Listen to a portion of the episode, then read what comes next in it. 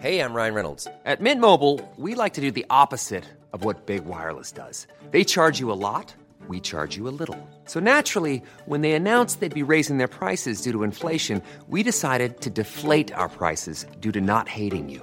That's right. We're cutting the price of Mint Unlimited from $30 a month to just $15 a month. Give it a try at mintmobile.com slash switch. $45 upfront for three months plus taxes and fees. Promo rate for new customers for limited time. Unlimited more than 40 gigabytes per month. Slows. Full terms at mintmobile.com.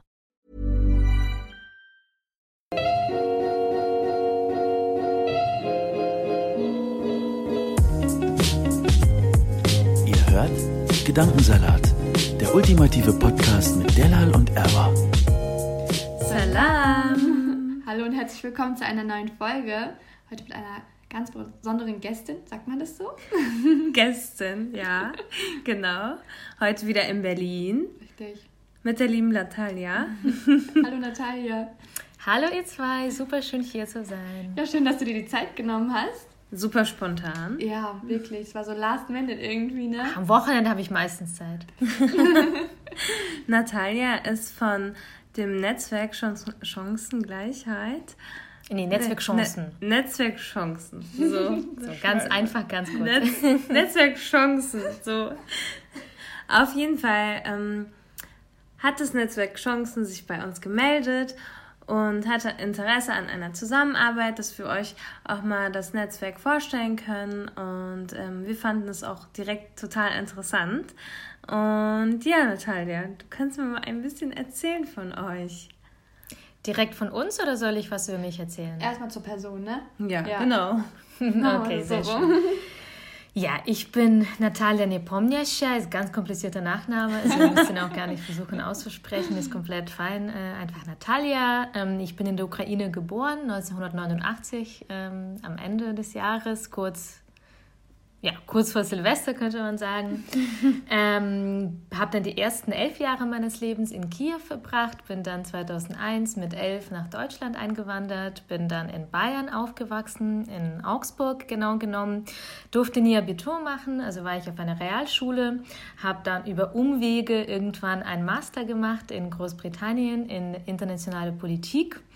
Da war ich äh, 22 und ähm, dieser Bildungsweg bis zum Master hat sich als sehr, sehr schwierig herausgestellt, mit sehr vielen Hürden verbunden. Mhm.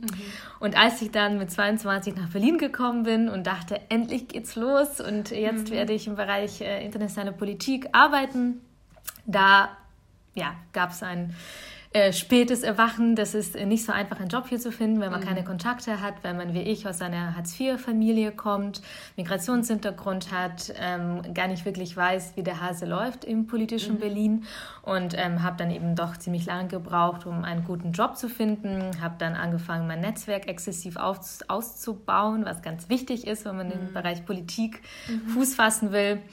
Ähm, ja, lange Rede, kurzer Sinn, habe dann irgendwann für verschiedene NGOs gearbeitet, bin gerade bei einer Kommunikationsberatung habe mir aber irgendwann zwischendurch gedacht, vor dreieinhalb Jahren, so kann es nicht bleiben. Äh, ich will unbedingt dazu beitragen, dass sich was ändert, dass auch äh, Kinder, Jugendliche und äh, junge Erwachsene, die aus nicht akademischen oder finanzschwachen Familien kommen, dass sie die gleichen Chancen haben sollten wie ihre Gleichaltrigen, ähm, die aus gutbürgerlichen Familien kommen. Mhm. Und habe dann nebenberuflich und ehrenamtlich Netzwerk Chancen gegründet. Äh, Netzwerk Chancen hat zwei Programme.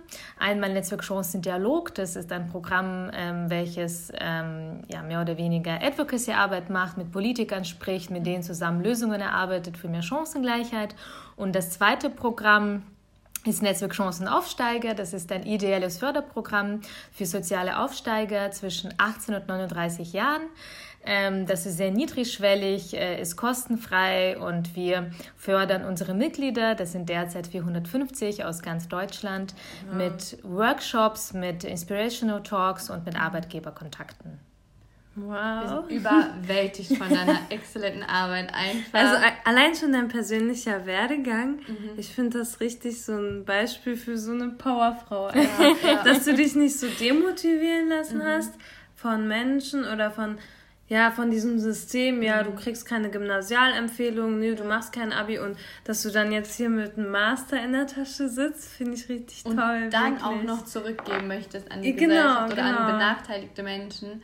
zuerst mal äh, Props dafür. Ja, das perfekte Beispiel einfach. Ja. Danke euch, danke euch. Aber natürlich ist klar, ähm, es sollte so auf jeden Fall nicht bleiben und das kann nicht so schwer Ja. sein. Also ich habe zum Beispiel keine Auslands-BAföG bekommen, aus äh, diversen Gründen wurde es mir, also mein Antrag wurde abgelehnt. Und natürlich, wenn du aus einer Hartz-IV-Familie kommst, war das ganz schwer, das Geld zusammenzusparen und angewiesen nach England darauf, zu ne? gehen und da den England Master ist zu wahnsinnig teuer auch noch. Genau, ne? Studiengebühren ähm, und so weiter. Und in Deutschland hätte ich keinen Master machen können, weil ich ja gar keinen Bachelor habe offiziell. Gott, wie kompliziert. es war sehr kompliziert, genau. Und deine Ausbildung hat dir dann ermöglicht, sozusagen, dass in England der Genau, Master... also ich habe ähm, nach der Realschule zuerst eine Ausbildung zur Fremdsprachenkorrespondentin gemacht ähm, und daraufhin durfte ich die Ausbildung zur Übersetzerin und Dolmetscherin machen, die wiederum ähm, in Deutschland staatliche Prüfung ähm, als Abschluss hat, aber diese staatliche Prüfung wird in Großbritannien und in den meisten anderen Ländern als ein Undergraduate Degree, also ein Bachelor anerkannt und deshalb konnte ich nach England gehen und dort meinen Master machen. Aber hier in Deutschland hätte ich äh, keinen Master machen können.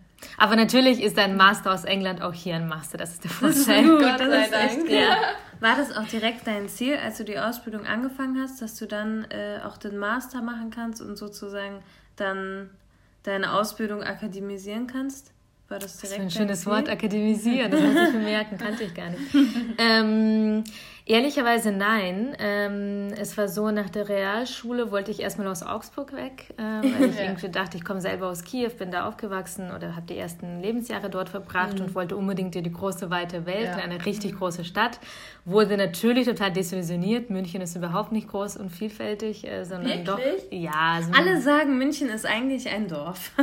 Ja, also es ist natürlich, hat natürlich schon da 1,3 Millionen Einwohner, klar, aber es ist Eine halt eine Hausnummer. Innenstadt und drumherum sind irgendwie Okay. die gleichen Bezirke, wo die Leute halt wohnen. Und ja, also das ist ja nicht so ähm, vibrant und divers und äh, spannend, aufregend wie Berlin. Lange Rede, kurzer Sinn. Ich habe eigentlich die Ausbildung gemacht, ähm, weil ich was Sicheres haben wollte. Und dazu gibt es auch vielfältige Studien, dass junge Menschen, die aus prekären Verhältnissen kommen, kein Sicherheitsnetz haben und deshalb oft sich für eine sehr sichere Option entscheiden. Und ich dachte mir, okay, wenn ich, ich war damals 17, wenn ich jetzt eine Ausbildung mache, die dauert zwei Jahre, dann habe ich danach schon mal ähm, einen Berufsschulabschluss. Und wenn irgendwas passiert, keine Ahnung, ich werde schwanger, ich werde krank, was weiß ich, aus welchen Gründen auch immer, werde ich äh, meine Ausbildung nicht ähm, fortsetzen können, dann habe ich schon mal was Abgeschlossenes Ja. und kann dann arbeiten. Ja. Das war dann eigentlich äh, der Hintergedanke. Und dann ist aber nichts passiert und ich konnte nach dieser Ausbildung eben die zweite machen und dann meinen Master. Ja, das sieht man voll oft, dass ähm, so, wie sagt man das, so Menschen in unserem Alter so Play It Safe machen, äh, was ich voll nachvollziehen kann, weil sie einfach diese, diesen Rückhalt nicht haben aus dem familiären Umfeld ähm, und weil sie vielleicht auch manchmal schon finanziell beitragen müssen zum ne, Überleben der Familie einfach, ähm, weil ein Einkommen nicht reicht, weil zum Beispiel eine Arbeiterfamilie und dann wählen sie halt diese Option, machen eine Ausbildung nach der 10. Klasse und haben dann schon ein geregeltes Einkommen in den meisten Fällen und äh, trauen sich gar nicht so groß zu träumen. Also ich, ich Ja, nehme das irgendwie so wahr.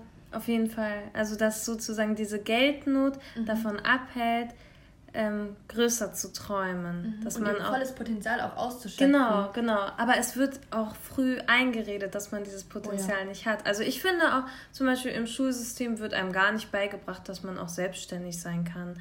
Also man wird so dazu, ja, dazu angeleitet, ja, ihr werdet einen 8-Stunden-Job haben. Und dieses Freelancer, Startup-mäßige, das äh, kommt im Schulsystem gar nicht wirklich rüber, ne? Hm, Also ich glaube, äh, heutzutage hat eigentlich, also klar haben sicherlich welche Leute einen 8-Stunden-Job, aber in der Regel verschiebt sich doch durch Digitalisierung und so weiter ähm, sehr vieles, weil man eben Homeoffice machen kann, weil man sehr schnell Dienstreisen machen kann, viele Unternehmen global sind und so weiter.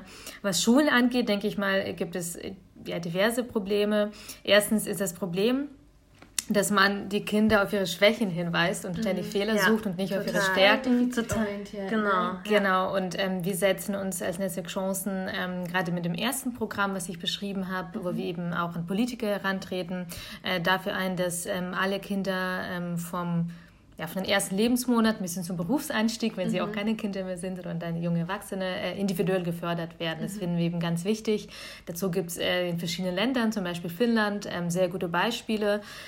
Wo wirklich ähm, sehr kleine Klassen sind, ähm, mhm. wo auch die ähm, Gruppen in Kindergärten sehr klein sind, sehr viele Erzieher, da sind sehr viele Pädagogen, ähm, Psychologen und man wirklich ähm, sich jedes Kindes einzeln annehmen kann und gucken kann, okay, wo sind deine Stärken, mhm. wo sind vielleicht die Schwächen, an denen wir arbeiten können, wo sind die Stärken, die wir noch weiter entfalten können. Und natürlich, wenn ähm, ein Lehrer eine Klasse von 30 äh, Kindern hat, mhm. kann er sich gar nicht individuell um sie kümmern. Das ist ja eine Sache der Unmöglichkeit irgendwie ähm, und da ist es natürlich, dass Kinder untergehen, nicht umgehen. ähm, ich finde das aber so paradox, wenn man gleichzeitig dieses Skandin das skandinavische Bildungssystem immer so hoch äh, praised einfach und sagt, oh, wie vorbildlich und PISA-Studien, die haben wieder so gut abgeschnitten. Mhm. Und ähm, Deutschland landet irgendwie immer richtig weit unten. Und wir wissen seit Jahren, dass unser Schulsystem voll überholt ist und mal überarbeitet werden sollte, mhm. aber irgendwie tut sich da nichts. Und da stellt sich mir die Frage, wo, warum nicht? Also wo hm. liegen die Probleme? Die ich glaube, da gibt es sehr viele Gründe. Also Deutschland hm. landet eigentlich nicht ganz weit unten, sondern glaube mittlerweile eher so mittel, mittel, ne? Ja, äh, Mittelschicht wollte ich sagen, äh, mhm. ja, also irgendwo im Mittel, ähm, aber das kann natürlich nicht unser Anspruch sein, das sagt ja auch die genau. Bundesbildungsministerin. Ähm, ich glaube, das hat aber ähm, sehr viele verschiedene Gründe. Einmal natürlich ähm, das äh, föderale System. Es, wir haben eben 16 Bundesländer mhm. und es ist ganz schwer, hier irgendwas zu verändern. Es gibt diverse, also ab und zu mal ein Bundesland, was eine tolle Idee hat, ein tolles mhm. Konzept hat, aber ich glaube, es dauert viel zu lange, bis dann die anderen das umsetzen. Mhm. Es gibt zwar diese Kultusministerkonferenz, ähm, wo die sich eigentlich austauschen sollen, also die mhm. Bildungsminister der einzelnen Länder, ähm, aber das ist eben, glaube ich, alles viel zu sehr freiwillig. Ähm, es gibt eben keine Instanz, die sagt, ey, ihr müsst jetzt alle besser werden, das ja. ist ähm, der Plan, wie wir alle besser werden. Klar mhm. macht es Sinn, dass immer noch regionale Unterschiede vorhanden sind. Ähm, mhm. Aber ich glaube nichtsdestotrotz, dass wir mit diesem äh, ja, föderalen System nicht mehr weiter vorankommen und das auch überholt ist und wir so keine weltbeste Bildung schaffen, die wir schaffen wollen. Es gibt zwar das Dokument, das wir die ganz oft hören, dass ähm, durch das föderale System äh, ein gewisser Wettbewerb da ist. Das mhm. heißt, dass die Bildung müsste hier ganz toll sein, ja, weil die Bundesländer untereinander im Wettbewerb äh, stehen, genau. Mhm. Aber wir sehen ja, es funktioniert nicht. Mhm. Und ähm, ich glaube, wenn wir was ändern wollen, wir brauchen da viel mehr Geld. Äh, wir brauchen eben viel mehr Erzieher, Sozialpädagogen, Lehrer, äh, komplett neue Konzepte und das eben bundesweit. Und die ähm, Anforderungen müssen eben bundesweit sehr hoch sein. Ich finde es auch sehr schwierig. Das kommt meistens aus meinem Heimatbundesland äh, Bayern. Wenn es da heißt, ja, wir wollen doch nicht das System von Berlin haben, wo die Leute eben nichts lernen und das Niveau so schlecht ist. Das ist doch Quatsch. Es ist ja klar, wir sollen überall ein sehr hohes Niveau haben und ja. uns nicht an denen orientieren, die in bestimmten Bereichen ein niedriges Niveau haben. Mhm. Also ich glaube, überall wirklich sehr hohes Niveau in allen Bereichen, überall individuelle Förderung und nur so würden wir wirklich auch deutschlandweit vorankommen. Auf jeden Fall. Sorry, sag ruhig. Alles gut. Ich wollte gerade sagen, ähm, du hast ja dieses Defizitorientierte mhm, angesprochen. Mhm, und wenn ich an meine Schulzeit äh, denke, habe ich eigentlich fast nur negative Erfahrungen. Es hat schon in der Grundschule angefangen. Da hatte ich halt so ein Erlebnis, ähm, dass jeder halt verschiedene Schulen besucht hat nach der vierten Klasse. Ja, wo gehe ich hin? Ne? Welche Empfehlungen bekomme ich? Und äh, da hat ja meine Klassenlehrerin so Flyer ausgeteilt für ein Gymnasium. Und ich wollte auch einen Flyer haben. Und dann meinte sie, nee, Delal, du, du kommst nicht ins Gymnasium. Du kriegst eine Hauptschulempfehlung. Ne? Und fast jedes Kind in meiner Klasse mit Migrationshintergrund hat eine Hauptschulempfehlung bekommen. Und, Auch ähm, unberechtigt? Ähm, ja, genau. Es ne? war einfach so, die Begründung war immer, ja, es herrscht keine ähm, soziale Struktur zu Hause, die sozusagen dabei hilft, im Gymnasium zu überleben, mhm. so gefühlt. Ne? Mhm. Also auch zu meinen Eltern, nee, da kommt nicht so viel von den Eltern aus oder irgendwie so. Es waren immer so die Kinder, ähm, wo die Eltern irgendwie ganz viel für die Schule getan haben, Engagement hatten, sich mit den Lehrern angefreundet haben und so, ne? Mhm. Das waren immer so die Lieblingsschüler, auch wenn die gar nicht so toll waren, ne? Aber die haben direkt immer eine Gymnasialempfehlung bekommen. Es war irgendwie bei uns nach Lust und Laune, nach mhm. Äh, Sympathie und irgendwie keinen richtigen Grundlagen. Zum Glück war das in Niedersachsen nicht so gebunden und meine Eltern haben dann gesagt, nein, du gehst aufs Gymnasium, du machst dein Abitur. Wir haben selber studiert, ne? Mhm. aber das ähm, Studium von meinen Eltern wurde hier nicht an anerkannt in Deutschland, aber sie sind natürlich nach Deutschland gekommen, um ihren Kindern eine gute Zukunft zu ermöglichen. Und wenn sie mich dann als erstes Kind dann sehen und äh, sehen, dass die mich auf eine Hauptschule schicken wollen, ist natürlich für die eine Welt zusammengebrochen. Mhm. Und ähm, die haben dann irgendwie versucht, mich ins Gymnasium reinzubekommen. Am Ende bin ich dann auf die Realschule gegangen, ne? Ähm, aber nur für die fünfte Klasse und dann konnte ich auch aufs Gymnasium wechseln. Aber das war auch natürlich so ein so umständlich, ne? Also, dass man es den Lehrern erst beweisen musste und meine Eltern haben mir natürlich dann doppelt so viel Druck gemacht. Los, streng dich an, du musst 120 Prozent geben, du musst immer besser sein als alle anderen neben dir, die, die Lisa und Lauras und so. Das ist egal, du, du musst noch mehr geben, ne? Damit die Lehrer dich sehen, damit äh, irgendwie immer dieses Beweissystem, Beweissystem. Und als Kind weiß ich nicht, ob man so gut mit diesem Druck dann auch umgehen kann. Und das finde ich so traurig, dass Kinder mhm. das tagtäglich also Ich glaube, all das, was du beschreibst, kann man sehr einfach lösen. Und dafür setzen wir uns auch ein, dass wir einfach das mehrgliedrige Schulsystem abschaffen, bundesweit. Ja. Wird nicht so schnell passieren, ist klar. Ich glaube, 10, 20 Jahre, 30 ja. wird es noch dauern. Aber es gibt einfach keinen Grund, die Kinder nach der 10., äh, nach, nach der vierten Klasse oder in manchen Bundesländern nach der sechsten zu trennen. Mhm selbst wenn man die Kinder nach der Kompetenz, nach der Leistung trennen würde, würde es immer noch keinen Grund geben, weil es Spätentwickler gibt ähm, und so weiter. Mhm. Aber das Problem ist, genau was du gerade beschrieben hast, es wird sehr, sehr oft nicht nach der Leistung getrennt, nicht nach der Kompetenz, sondern eben nach der sozialen Herkunft. Genau. Und es gibt ja sehr viele ähm, spannende Studien dazu. Ähm, äh, vom Dresdner Bildungsgipfel ähm, gibt es zum Beispiel eine Studie, die haben herausgefunden, dass bei gleicher Leistung äh, die Wahrscheinlichkeit ähm, eines ähm, Akademikerkindes viermal höher ist, eine Gymnasialempfehlung zu bekommen mhm. als eines Arbeiterkindes. Wow. Und sehr spannend fand ich auch, so ein Thema Migrationshintergrund auch, ähm, die haben mal ähm, angehende Lehrer getestet, äh, die im Referendariat waren und ihnen ähm, Schulaufgaben ausgeteilt. Und die waren absolut identisch, es waren unterschiedliche Namen drauf. Also eben mhm. einmal Lisa Laura und mhm. einmal, äh, weiß ich nicht, Kevin ah, und Mohammed, äh, genau. Ja. Und äh, die, ähm, die eben ähm, Namen, typische Namen für äh, Kinder mit Migrationshintergrund hatten, auch wenn es die absolut selben Arbeiten waren, mhm. die hatten im Schnitt 0,5 Noten schlechter bekommen. Krass, ne? Wow.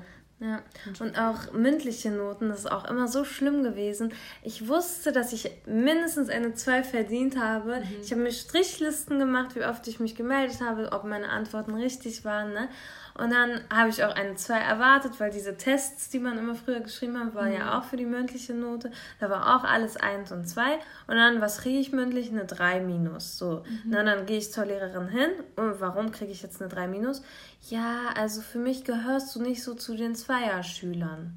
Also das war so, so, ich, ich, ich bin ja mit den anderen mit den anderen befreundet, mit, nicht mit Lisa und Laura befreundet, sondern mit Aisha und Fatma und das ist dann, äh, das ist direkt die Schublade schlechter mhm. gewesen. Mhm. Und dann kann sie es einfach nicht glauben, dass ich mich aber wirklich so angestrengt habe und faktisch einfach gut war. Aber das ist so tief verankert. Das ist so schlimm gewesen. Und dieses Gefühl schon von Anfang an irgendwie keine Gleichberechtigung zu bekommen, das ist richtig, ja, also viele, ich habe viele schon gesehen, die sich davon demotivieren mhm. lassen haben. Und nicht viele, die sagen, ja, egal, mach, mach weiter, mach weiter, mach weiter. Es ist auch einfach anstrengend. Ne? Manche wollen dann einfach den einfachen Weg haben und sagen, ja, komm, ich mache dann einfach eine Ausbildung, bekomme dann Geld und das war's. Mm. Das ist voll traurig. Also ich glaube, diese Ungleichbehandlung, wie du sagst, die, ich, die ist auf jeden Fall äh, sehr tief äh, verankert. Da muss man sehr viel natürlich auch mit Lehrern arbeiten. Mm. Da gibt es ja sogenannte Unconscious Beispielungen, wo man ihnen beibringt, dass sie die eigenen Vorteile hinterfragen. Mm. Aber es gibt so viele tausend Lehrer oder mhm. tausende von Lehrern in Deutschland. Ich glaube, das ist eben noch äh, ein sehr, sehr, sehr weiter Weg. Lehrer mhm. fehlen gerade ja auch massenweise. Ich glaube, da nimmt man im Zweifel vielleicht auch jemanden, der nicht ganz dafür geeignet ist. Ja. Ähm, es gibt auch keine wirklichen äh, Tests äh, im Hinblick darauf, ob sie im Bereich Pädagogik eben gut sind, ob sie gut mit Kindern können. Ja. Man guckt ja eher, was für Noten haben sie, passt es äh, irgendwie. Äh, also das, äh, da hast du auf jeden Fall recht, das ist schwierig. Und es gibt auch sehr viele, die sagen, also wir setzen uns, wie gesagt, eigentlich dafür an, dass der Staat ähm, hier eine Vorreiterrolle übernehmen muss, eben ja. Geld zur Verfügung stehen muss, strukturelle Reformen anstößt und so weiter. Und es gibt sehr viele, die sagen, alles Quatsch, das ist eine Sache der Zivilgesellschaft, äh, eben äh, die Zivilgesellschaft soll rangehen, Kinder fördern mit mhm. irgendwie Nachmittags, äh, freiwilligem Nachmittagsunterricht, Nachhilfe, keine mhm. Ahnung. Und da denke ich mir, es kann halt nicht sein, dass die Zukunft eines Kindes davon abhängt, ob zufällig ja. an der Schule jemand mhm. engagiert ist und dem Kind hilft oder eben nicht. Oder ob zufällig da eine Lehrerin ist, die eben keine Vorurteile hat. Ja. Äh, von daher, das ist auf jeden Fall eine strukturelle Sache und da muss sich in Deutschland sehr, sehr viel viel ändern. Mhm. Auf jeden Fall. Und auch wenn man an, dann aufs Gymnasium geht, wird ja davon ausgegangen, dass man zu Hause dann Hilfe bekommt bei den Hausaufgaben oder dass man ja Unterstützung auf jeden Fall mhm. bekommt. Mhm. Äh, das kann, also das Kind kann nicht einfach zur Schule gehen und nach Hause gehen und das war's dann. Und wenn man dann sechs andere Geschwister hat äh, und die Eltern dann nicht mit jedem Hausaufgaben machen können, dann geht man unter das da finde ich, muss man auch auf jeden Fall was dran ändern. Mhm. Und Schulen müssen einfach äh, dafür ausgerichtet sein, jedes Kind individuell fördern zu können, ähm, damit sie halt nicht angewiesen sind ne, auf familiären Background und sozioökonomischen Status und was weiß ich. Und das, also, ja, genau, auf jeden Fall. Ich kann mich auch sehr gut erinnern, dass ähm, äh, ich komme auch aus einer Arbeiterfamilie und ähm, meine Eltern haben nicht den besten Schulabschluss ähm, geschweige denn eine universitäre Ausbildung. Ähm, und es fing schon relativ früh an, in der fünften Klasse oder so, da konnten sie mir bei meinen Hausaufgaben nicht mehr helfen. Und ich war überfordert und sie waren überfordert und ja. ich habe dann Nachhilfe gekriegt, weil ganz plain gesagt wir uns das leisten konnten zum Beispiel. Aber es gibt Kinder oder Familien, die sich das nicht leisten können. Und da denke ich mir, das kann es eigentlich nicht sein, mhm. dass man mhm. sich von außen, also dass die Familien sich von außen Hilfe holen müssen auf deren finanziellen Kosten ähm, damit das Kind irgendwo gleichberechtigt, also irgendwo mithalten kann einfach mhm. äh, und nicht immer in der Schule dann denken muss, oh Mann, wie mache ich das jetzt wieder? Weil zu Hause kann mir keiner helfen. Ne? Und mhm. ähm, Kindern das Gefühl zu geben, dass sie alle dieselben Chancen haben, ich glaube, das ist so viel wert. Einfach. Ja, aber auch da, was du beschreibst, es hängt halt davon ab, ob die Eltern engagiert sind ja. und ob sie das Geld haben. Und Richtig. davon kannst du eigentlich auch nicht abhängen, weil das nee, Kind genau. kann nichts dafür, genau. ob die Eltern das Geld haben. Ja. So aus.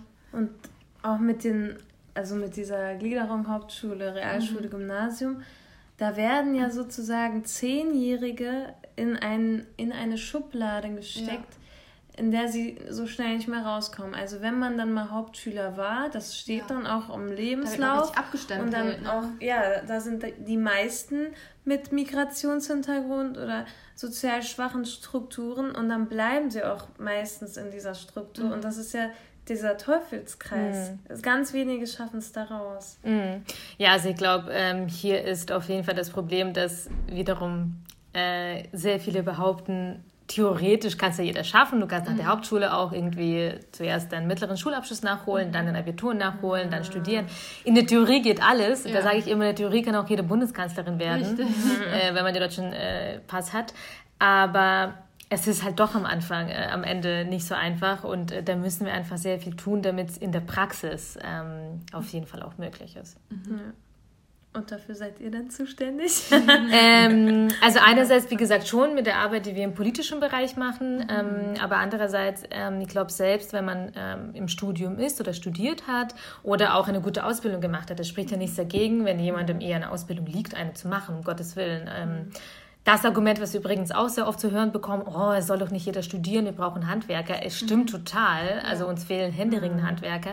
Und ich trete überhaupt nicht dafür ein, dass mehr Leute studieren. Mhm. Mir geht es nur dafür ähm, darum, dass ob man studiert oder nicht, nicht von der sozialen Herkunft abhängt, ja, sondern genau. eben davon, ob man engagiert ist, ob man die Kompetenz mitbringt, die Leistung und so weiter. Mhm. Wie viele Leute studieren, das ist komplett, eine komplett andere Frage. Ja. Aber selbst wenn man, wie gesagt, eine gute Ausbildung gemacht hat, studiert hat äh, und so weiter, ist es trotzdem so, dass man, wenn man ähm, aus benachteiligten Verhältnissen kommt, trotzdem die Arsch, also nicht die Arschkarte gezogen hat in gewissermaßen, in manchen Bereichen wahrscheinlich schon, da wo es nur aufs Netzwerk ankommt, aber trotzdem viel schlechtere Chancen hat als jemand, der eben aus bürgerlichen Verhältnissen kommt.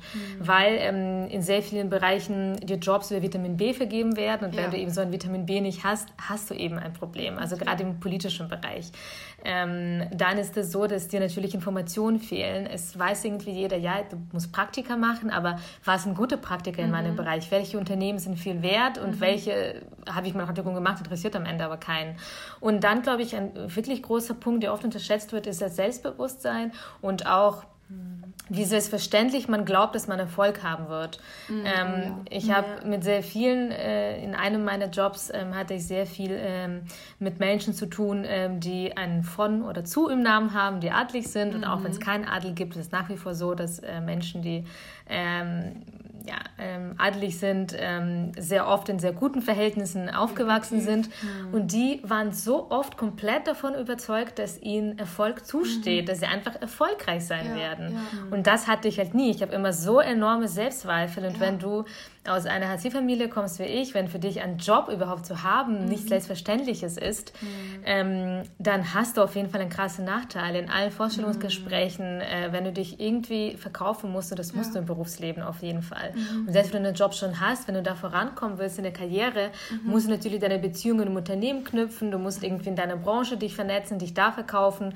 Und wenn du eben nicht dieses überbordende Selbstbewusstsein hast, dich nicht gut verkaufen kannst, hast du eben einen Nachteil. Und ich glaube, das wird auch äh, sehr, sehr stark unterschätzt. Und deshalb kümmern oder setzen wir da eben als Netzwerkchancen auch ein, ähm, dass äh, junge Menschen, junge Berufstätige ähm, da auf jeden Fall Unterstützung bekommen und die Startnachteile, die sie mitbringen, wenn sie in den Job einsteigen, ähm, möglichst ausgeglichen werden. Mhm, Also das konnte ich auch immer früher in der Schulzeit wahrnehmen, dass ähm, die Gruppe von Kindern, die du gerade beschrieben hast, die das als selbstverständlich ansehen und das überhaupt nicht hinterfragen.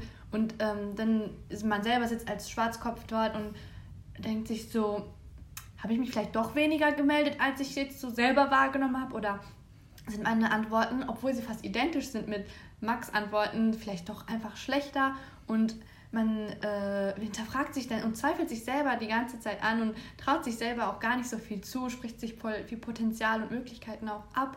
Und äh, wir haben jetzt voll viel über Schule und so geredet, aber ich denke, das zieht sich auch einfach durch bis zur Uni ähm, und spiegelt sich auch dann da drin wieder, oder? Ihr arbeitet ja viel mit jungen Erwachsenen. Ne? Ähm, kannst vielleicht, vielleicht ein bisschen so erzählen, wie das so ähm, im universitären äh, Bereich aussieht? Ähm, also unsere Mitglieder, äh, wie gesagt, die 450 im Moment, die sind im Schnitt 28. Das heißt, über die Hälfte hat schon das Studium abgeschlossen oder die Berufsausbildung, äh, wobei ehrlicherweise 90 Prozent der Mitglieder sind Akademiker.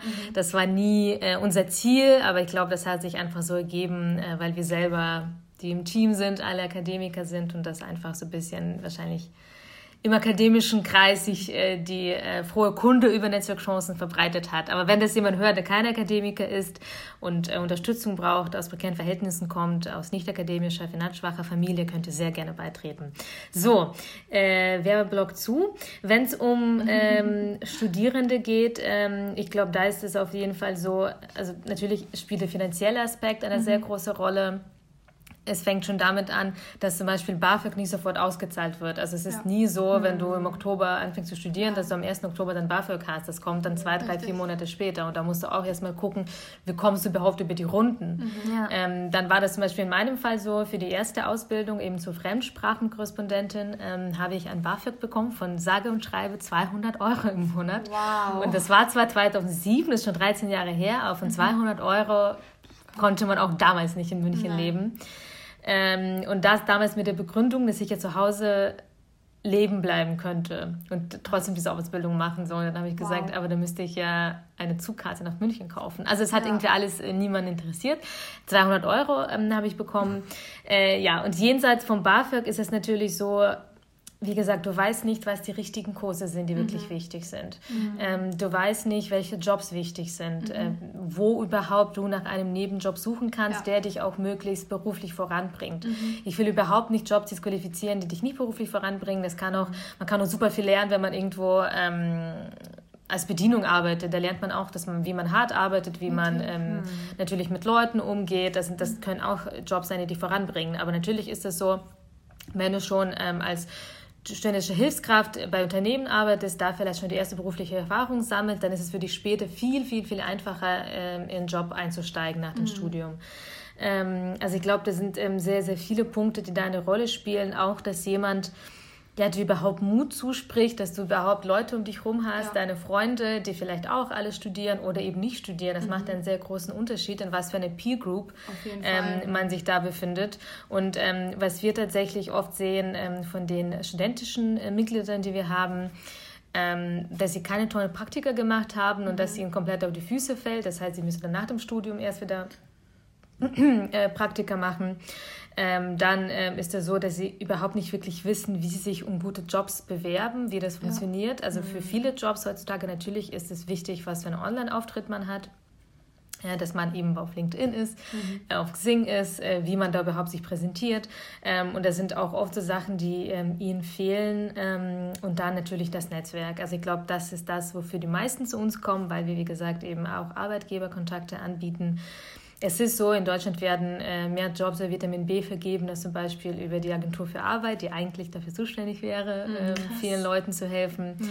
Ähm, und gerade auch, ähm, ja, wenn du eben kein Vitamin B hast und deine Eltern in einem ganz anderen Bereich tätig sind oder mhm. wie in mhm. meinem Fall gar nicht äh, berufstätig sind, dann hast du halt den kürzeren gezogen. Mhm. Mhm.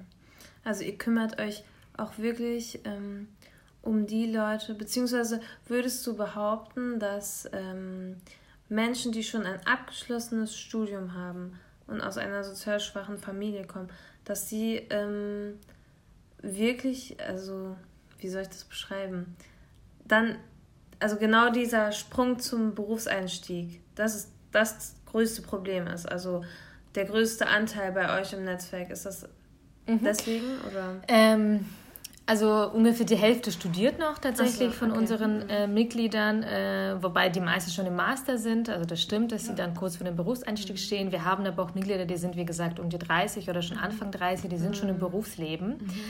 Es ist, geht aber nicht nur um den Berufseinstieg, es geht auch darum, wie man vorankommt. Und mhm. ähm, klar, es spricht auch überhaupt nichts dagegen zu sagen, ich bin jetzt irgendwo Beamter, da gibt es einen mhm. vorgesagten Weg oder ich bin vielleicht gar nicht so ehrgeizig. Also mhm. mein bester Freund sagt mir auch, du, ich will gar keine Karriere machen, interessiert mich überhaupt nicht. Ja. Ich bin mit deinem Job zufrieden.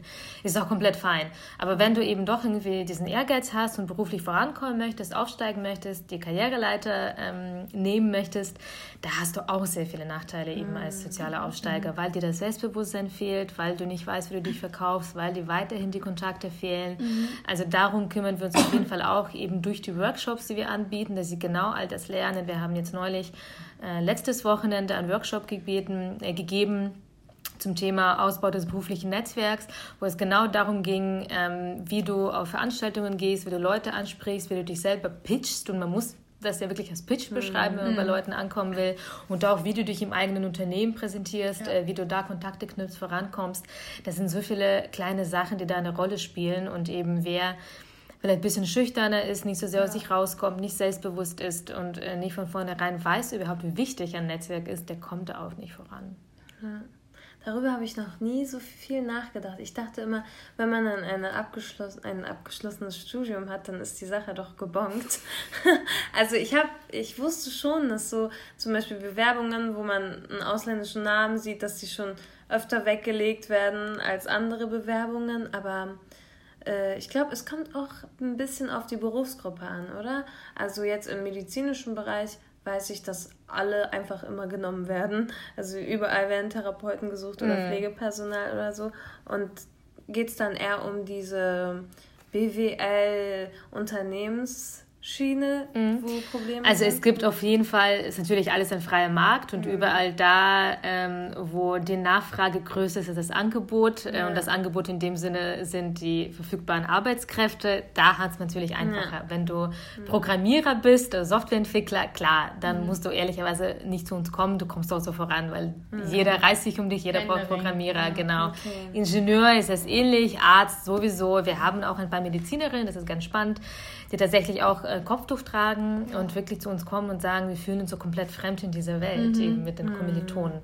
Ähm, und die eher so diesen persönlichen Austausch suchen. Aber klar, die müssen sich nicht um ihren Job Sorgen machen. Aber es gibt ja sehr viele Leute, die studieren Sozialwissenschaften, irgendwelche Geisteswissenschaften, so Blabla-Fächer, wie man Ja. sagt. Oder eben auch, wenn du BWLer bist, wenn du Psychologe bist zum Teil, ist das auch nicht ganz einfach. Also es gibt sehr, sehr viele Studiengänge. Politikwissenschaften ist bei uns äh, Platz 1, dann kommt BWL, dann kommt Soziologie. Und ehrlich, wenn du Politikwissenschaften studiert hast und kein Netzwerk hast, Ja. vergiss es. Also Ja, da Das hast du ist so ein Chance. tolles ne? Studium, aber dann. Ich glaube, also wenn du mich fragst, so ganz subjektiv, es werden zu viele davon ausgebildet. Ich glaube genauso wie, also jetzt mir fällt das Beispiel ein Theaterwissenschaftler, weil ich ein paar wirklich im privaten Freundeskreis habe, die Theaterwissenschaften studiert haben. Ich noch nie gehört. dass es sowas gibt. Theaterwissenschaften, ja, da lernst du halt so Geschichte von Theatern, wie es Ja, funktioniert und so weiter. so. In München kann man das zum Beispiel studieren. Und keiner von denen hat danach irgendeinen Job gefunden in dem Bereich irgendwas, weil du brauchst vielleicht davon zwei im Jahr, die irgendwie, also vielleicht zwei im Jahr, wo Plätze frei werden und es ausgewählt werden. Ich weiß nicht wie viel, auf jeden Fall viel, viel, viel mehr. Und genauso Politikwissenschaftler. Es werden sehr viele ausgebildet, Jobs gibt es aber nicht genug. Und ich glaube, das ist da eher das Problem, wo man vielleicht auch nachjustieren muss und wo vielleicht auch die äh, Ausbildungsstätten hinterfragen müssen, ob es Sinn macht, so viele Politikwissenschaftler auszubilden. Ich glaube, da ist immer so ein bisschen das Problem, dass Universitäten ja eigentlich nicht für den Job ausbilden, sondern theoretisch für die akademische Laufbahn, im Gegensatz zu Fachhochschulen. Ähm, aber wenn wir ehrlich sind, die Leute, die Politik studieren, äh, davon bleibt ja kaum jemand an der, an der Uni. Die wollen ja, Ja. dann alle in, in den freien Arbeitsmarkt und äh, da ist es dann wirklich äh, ganz schwer, weil alle kommen nach Berlin, wie ich ja, auch damals. Wie ein Magnet Ähm, hier, wirklich. Ja, klar, wenn du was für Politik machen willst, kommst du auf jeden Fall nach ist Berlin. so. Es sind bestimmt 95 Prozent der Leute, die sowas studiert haben. Und wir konkurrieren dann alle um dieselben ein paar Plätze, die es da frei gibt. Und gerade für Berufsansteiger gibt es sehr wenig freie Arbeitsplätze. Alle wollen Berufserfahrung, aber niemand Genau. will Berufsanfänger einstellen. Ne? Genau, es ist wirklich schwer und da empfehle ich ehrlich gesagt allen, die zu mir kommen, studiert nicht Politik, wenn dann überhaupt im Nebenfach, ähm, weil es eben so schwierig ist. Und wenn ihr schon Politik studiert, macht wirklich tolle Praktika und möglichst auch nicht unbedingt im Bundestag, weil es ja ehrlich gesagt alle im Bundestag waren. Ja, Das ist ja so das Naheliegendste, wenn du Politik 0815, studierst, ne? weil jeder bei irgendeinem Hitlerbänkler, meistens aus seinem Wahlkreis im Bundestag, hat ein Praktikum gemacht. Das ist sicherlich ganz nett im Lebenslauf, aber das ist auch so, mein Gott, das hat halt jeder. Nichts Besonderes. Ja. Man sticht halt damit dann nicht mehr raus. Ich kenne auch echt viele, die das studieren wollen, wirklich. Ja, also ich kenne sehr, sehr viele, weil es einfach interessant ist. Und so wie war ja in der Schule auch total interessant. Ach ja, studieren wir mal das, ne?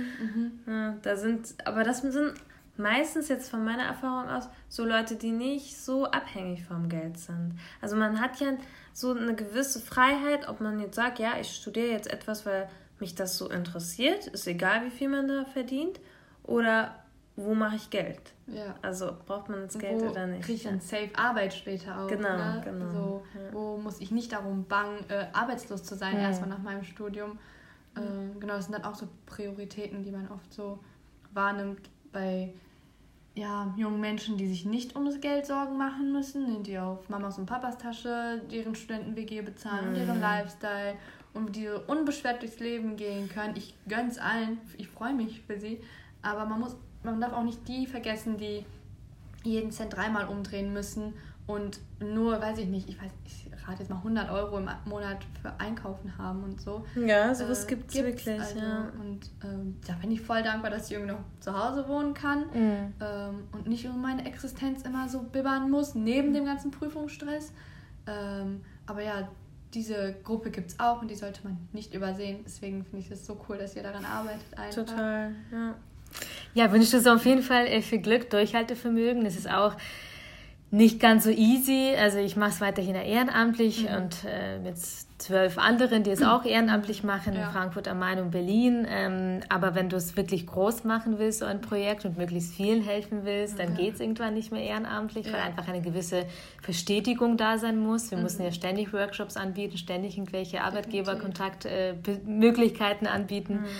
Und ähm, ja, zum Glück geht es gerade, dass ich zwei Leute eben bezahlen kann, aber ähm, das ist auf jeden Fall etwas, wo wir auch so ein bisschen strugglen. Aber bekommt ihr dann öffentliche Gelder? Oder Mhm. Nein. Nein. Äh, ehrlicherweise fallen wir durch alle Raster so ein bisschen. Ähm, ähm, also erstens, wir haben noch nie an, ich muss überlegen, aber ich kann mich nicht erinnern, dass wir mal einen Antrag bei einem öffentlichen Träger gestellt haben oder bei einer öffentlichen Stelle, weil ehrlicherweise wie gesagt, wir sind alle Ehrenamtler, das sind 90 Prozent. Und so einen Antrag auszufüllen dauert 20, 30 Stunden. Und das ja. ist dann die Zeit, die fehlt, um programmatische Arbeit zu machen. Mhm. Und das ist der Grund, warum wir es nicht machen. Die Ressourcen hat man dann einfach nicht. Eben, und ich, ich möchte die auch nicht aufwenden. Ja. Also das ist mir einfach nicht wert. Wir haben schon mal so ein, zwei Anträge in irgendwelche Stiftungen äh, gestellt mhm. für ein paar tausend Euro. Da kam nie was dabei raus. Und das hat auch schon super viel äh, Arbeit gekostet. Ähm, Nee, das funktioniert bei uns so, ähm, dass es eine Stiftung gibt, die Nähring-Stiftung, die auf uns zugekommen ist tatsächlich. Oh, ähm, das war sehr schön, weil sie von unserer Arbeit gehört haben und dann äh, ja, haben wir mal aufgeschrieben, was wir so machen können, wenn sie uns Geld geben würden. Und dann haben sie uns eben unterstützt. Ähm, und dann gibt es noch ein, zwei Unternehmen, die eben das gut finden, was wir machen, die eben ähm, oft auch selber von sozialen Aufsteiger, Aufsteigern gegründet wurden äh, und die spenden dann auch an uns und ermöglichen dann eben die Arbeit auch, die wir machen. Da sind aber jetzt äh, keine Millionen, die uns gespendet ja. werden, sondern da sind dann halt immer so ein paar tausend Euro, wofür ich auch wahnsinnig dankbar bin. Ähm, aber das ist alles andere als einfach und mit unserem Netzwerkchancen ähm, Dialogprogramm ähm, setzen wir uns eben auch dafür ein, dass es unbürokratische Mittel gibt, solche äh, Organisationen wie die unsere, mhm. weil ich echt keine Millionen mhm. brauche. Mhm. Mich reichen halt schon ein paar Dutzend tausend Euro im Jahr, mhm. damit ich einfach tolle Sachen machen kann. Mhm. Aber ich habe halt keine Zeit als Ehrenamtliche ähm, ja, 30 Stunden ja. zu verbringen und danach vermutlich auch nicht zu kriegen. Ja. Hm. Das ist schon äh, krass auch, dass man da keine Unterstützung bekommt. Also von mir aus kann man das ja machen, aber dann würde ich wirklich eine Stelle einrichten, mhm. äh, die einfach alle Fragen beantwortet, die auch so einen Bewerbungsprozess begleitet, die einmal mhm. über so einen Antrag guckt. Ich glaube, das ist einfach alles wichtig. Und wenn du einfach so, so eine Organisation wie die unsere, die von Ehrenamtlichen getragen wird, alleine lässt, mhm. funktioniert es nicht. Und deshalb ist es so, dass diese tollen Töpfe, die es gibt, ich finde super, dass es sie gibt, Demokratie leben und wie sie alle heißen, mhm. ähm, dass da meistens Geld ausgezahlt wird an ähm, Stiftungen und Initiativen, wo schon Hauptamtliche arbeiten, die mhm. auch die Zeit haben, diese Anträge auszufüllen, die einfach ja. schon größer sind. Ja. Aber so kann halt nichts Neues entstehen. Ja. Okay, dann äh, an dieser Stelle für die interessierten Ohren, die jetzt zuhören, wie kann man euch denn unterstützen? So äh, Genau. ähm, ja, also es gibt verschiedene Möglichkeiten. Einmal kann man uns spenden, es geht bei 5 Euro los. Äh, einfach www.netzwerk-chancen.de slash spenden. Geht es ganz einfach, da ist ein Formular. Wir verlinken ähm, euch das. Ja, vielen, vielen lieben Dank. Genau, dann kann man sich bei uns ehrenamtlich engagieren. Ähm, Im Moment haben wir Teams in Frankfurt am Main und Berlin. Theoretisch ist es auch möglich, äh, natürlich auch woanders in Deutschland sich ehrenamtlich zu engagieren und eben ein eigenes Team zu machen oder einfach einen eigenen Hub. Das heißt, ähm, einfach Events äh, wenn es auch nur Stammtische sind, für soziale Aussteiger in der eigenen Region zu organisieren. Und worüber wir wirklich super, super dankbar sind, ähm, da sind wirklich Kontakte zu Unternehmen, die Interesse haben könnten, eben mit uns zusammenzuarbeiten. Wenn es um unsere Unternehmenspartner geht, so bieten wir natürlich Öffentlichkeit, weil wir äh, ziemlich gute Pressearbeit machen, Öffentlichkeitsarbeit machen und natürlich unsere Unternehmenspartner da auch gerne einbinden. Äh, dann äh, bieten wir auf jeden Fall auch Employer Branding, Recruiting, weil wir auf die offenen Stellen unserer Partner Partner aufmerksam machen und natürlich gerne auch die offenen Stellen in unserem Netzwerk äh, verbreiten. Mhm. Also wenn ihr Unternehmen kennt, die Interesse haben könnten, ein tolles äh, soziales Projekt zu unterstützen und vielleicht noch ein paar Leute zu rekrutieren, äh, dann gerne Kontakt aufnehmen, info at netzwerk-chancen.de. Ja, wir verlinken das, wir taggen dich, ganz easy zu finden. Ähm, ihr braucht nur googeln, glaube ich, da kommt schon alles, was ihr wissen wollt. Äh, und wenn wir schon dabei sind, wie, euch, wie man euch unterstützen kann, können wir vielleicht noch kurz erwähnen, wie man uns unterstützen kann. Unseren Gedankensalat-Podcast gibt es nämlich auch auf Steady. Ja, Steady ist eine Plattform für freie Medienmacher. Ich weiß nicht, ob du die kennst. Ja, auf jeden Fall. Ich habe äh, ein Abo für ähm, Übermedien. Das ist total spannend. Das ist so ein Blog von äh, oder eine Seite von Stefan Niggemeier. Das ist eigentlich so ein ganz bekannter Medienjournalist, der eben mhm. über Medien schreibt, also Medien ah. kritisiert und hat eben über Medien gegründet. Und ähm, genau, das unterstütze ich äh, monatlich mit 4 Euro, glaube ich, kostet das und kann mhm. dann auf alle Artikel zugreifen. Das ist super, super spannend. Und euch werde ich natürlich ab jetzt auch unterstützen. Dankeschön. Äh, jeder Euro kommt äh, an und wird gut genutzt. Zum Beispiel haben wir diese Berlin-Reise mit unseren Steady-Beiträgen, mit euren Steady-Beiträgen bezahlt. ähm, genau, und jeder kleinste Beitrag kann schon einen großen Effekt haben. Äh, guckt einfach mal vorbei, es gibt Pakete für jedes Budget. Genau. Und wir sind euch super dankbar und wir sind dir super dankbar, dass du Gast bei uns warst in unserem Podcast, dir die Zeit genommen hast, um diese super coole Folge zu drehen. Ja, und auch unseren Hörern so zu, eine Möglichkeit zu geben. Vielleicht fühlt sich jetzt jemand angesprochen und kann sich bei euch melden und Mitglied werden und unterstützt werden. Ja, das freut uns ja auch, wenn unsere Hörer davon profitieren können. Ja, danke, danke, danke. Ihr seid einfach so zwei tolle, coole, lustige Mädels. Hat mir auch sehr viel Spaß gemacht und dann auf bald in Berlin. Bis dann. Dann Salam. So, jetzt sind wir am Ende der Folge angelangt und bevor ihr wegklickt, eine letzte Erinnerung. Wir sind jetzt auch auf Steady. Ich buchstabiere einmal S-T-E-A-D-Y. Da sucht ihr einfach gedankensalat.podcast und äh, seid dann auf unserer Seite. Wir würden uns sehr freuen, wenn ihr einmal vorbeischaut. Ever catch yourself eating the same flavorless dinner three days in a row? Dreaming of something better? Well, HelloFresh is your guilt-free dream come true, baby. It's me, Kiki Palmer. Let's wake up those taste buds with hot, juicy pecan-crusted chicken or garlic butter shrimp scampi. Mm.